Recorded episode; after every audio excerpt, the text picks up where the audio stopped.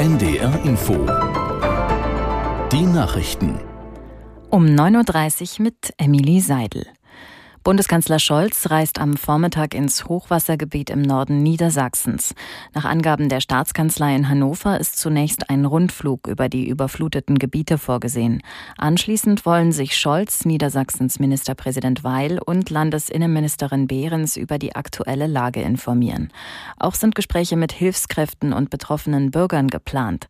Zuletzt hatten sich die Pegelstände der Flüsse weitgehend stabilisiert.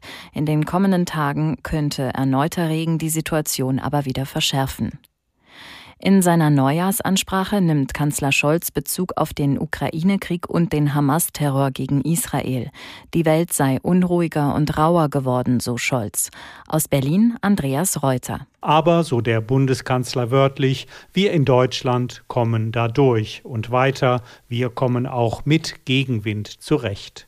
Nach dem Urteil des Verfassungsgerichts zum Bundeshaushalt könnten nicht alle Vorhaben der Regierung umgesetzt werden, räumt Scholz ein. Dennoch gebe es konkrete Entlastungen für die Bürger. Von morgen an zahlten Arbeitnehmerinnen und Arbeitnehmer in Deutschland insgesamt 15 Milliarden Euro weniger an Steuern. Nur indirekt geht Scholz auf die Dissonanzen in seiner Ampelregierung ein. Auf manch laute Debatte hätte er durchaus verzichtet verzichten können, so der Kanzler. Aber, so wörtlich, ganz ohne Diskussion über den richtigen Weg funktioniert Demokratie nicht.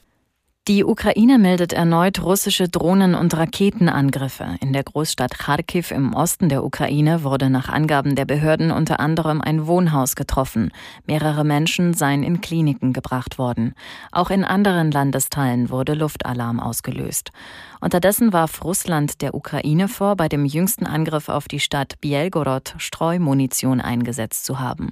Der russische UN-Botschafter Nebensia sprach vor dem Sicherheitsrat in New York von einer terroristischen Attacke. Nach Angaben aus Moskau wurden 21 Menschen getötet und zahlreiche verletzt. Unabhängig überprüfen lassen sich die jeweiligen Angaben nicht. Die deutsche Rettungsorganisation CI hat eine negative Jahresbilanz gezogen. Die Entwicklung an den EU-Grenzen sei besorgniserregend, so die Organisation. Aus Köln Linus Busch. Zum Beispiel in Italien sei die Organisation bei Einsätzen im Mittelmeer behindert worden. Schiffe mit Geretteten seien festgesetzt oder nicht in bestimmte Häfen gelassen worden. Malta sei jetzt ein lebensgefährliches Seegebiet, weil die Regierung dort keine Rettungseinsätze mehr koordiniere.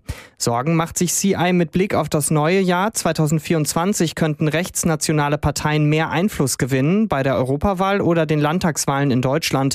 Das könnte die Arbeit der Seenotretter noch schwieriger machen. Eurostar will heute wieder den Betrieb zwischen London und dem europäischen Festland aufnehmen. Die Bahngesellschaft teilte mit, dass es trotzdem noch zu Verzögerungen kommen könnte. Aufgrund der eintägigen Unterbrechung des Verkehrs dürften die Bahnhöfe stark ausgelastet sein. Nach einem Wassereinbruch in den Tunneln nahe London waren sämtliche Verbindungen von Paris, Brüssel und Amsterdam in die britische Hauptstadt sowie in die Gegenrichtung gestrichen worden. Zehntausende Reisende waren betroffen. Das waren die Nachrichten.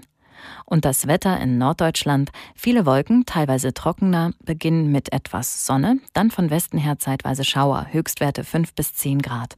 Morgen wechselnd bewölkt, ebenfalls von Westen her sich ausbreitende Schauer, vereinzelt mit Graupel. Höchstwerte 5 bis 8 Grad. Und die weiteren Aussichten. Am Dienstag von Südwest nach Nordost ziehender Regen, davor und dahinter trockene Abschnitte 4 bis 9 Grad und am Mittwoch häufig Regen, stellenweise mit Schnee vermischt 3 bis 9 Grad. NDR Info Podcast jetzt. Zwischen Hamburg und Haiti.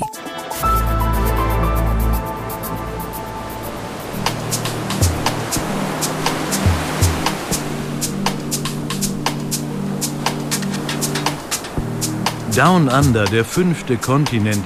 Australien ist immer noch so etwas wie ein Sehnsuchtsort, an den sich viele träumen, den aber nicht alle erreichen. Der Weg ist weit und teuer, eine Urlaubsreise ist